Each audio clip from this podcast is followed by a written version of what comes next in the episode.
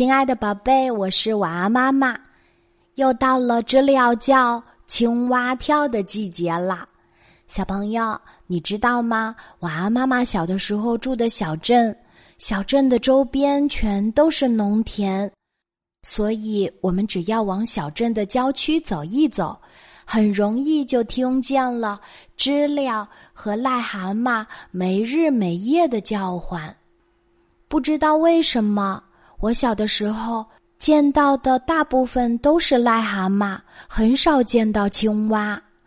我记得前几年，晚安爸爸和晚安妈妈带着晚安宝贝一起去安徽宏村旅行的时候，我们是在刚进入宏村见到的那片荷花池里看到了绿色的小青蛙，小小一只，好可爱。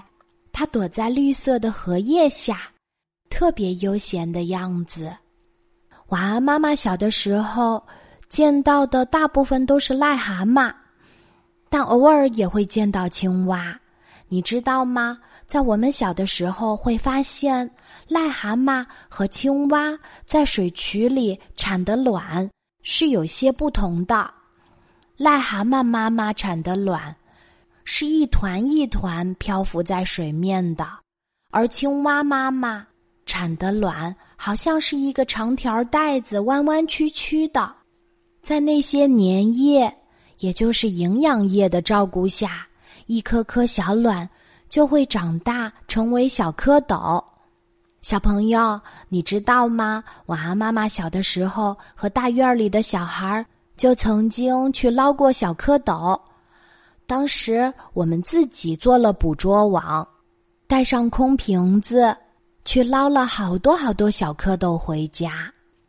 在我们光顾着高兴，不知道小蝌蚪也要呼吸的情况下，把很多装在瓶子里的小蝌蚪给闷死了。你知道小蝌蚪是怎么慢慢变成小青蛙或者癞蛤蟆的吗？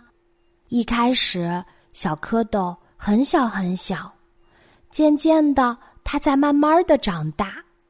后来，它的尾巴两侧就会长出两个小尾巴，再接着，小尾巴越长越长，越长越大，甚至你能够看到小尾巴的末端都开始长出脚趾头了。然后，小蝌蚪又长出了前肢。渐渐的，尾巴也缩了进去。观察小蝌蚪的成长是很有意思的，因为它们长得其实很快很快。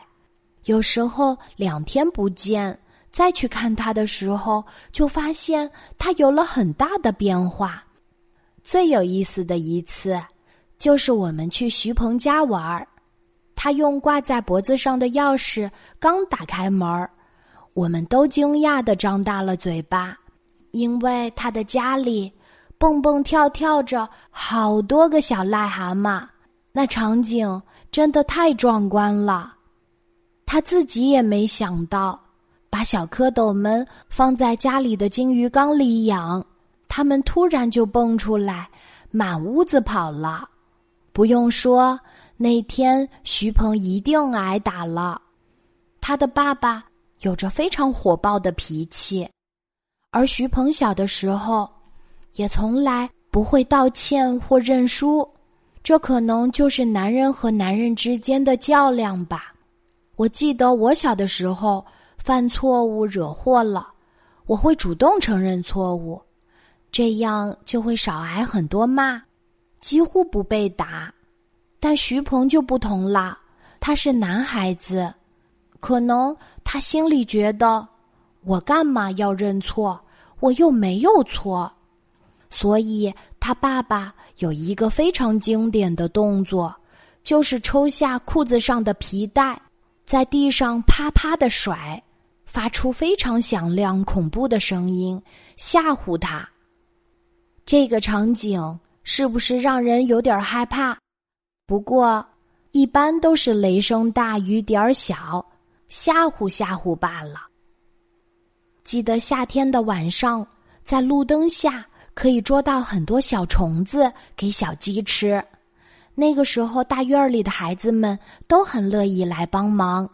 比方说，徐鹏，他每次洗完澡了，还会悄悄的跑出来，和我们一起去路灯下给两只小鸡捉虫子。因为玩的满身臭汗，回到家他又要被骂被打，但他还是不长记性，总是来帮忙。徐鹏长大以后。定居了上海，现在是两个男孩子的爸爸。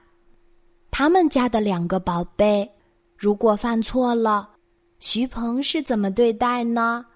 他会学着自己爸爸的样子，假装抽出皮带，在地上抽啊抽，吓唬他们吗？我真的很好奇哎。好啦，今天晚安妈妈小时候的故事。就分享到这里，小宝贝，睡吧，晚安。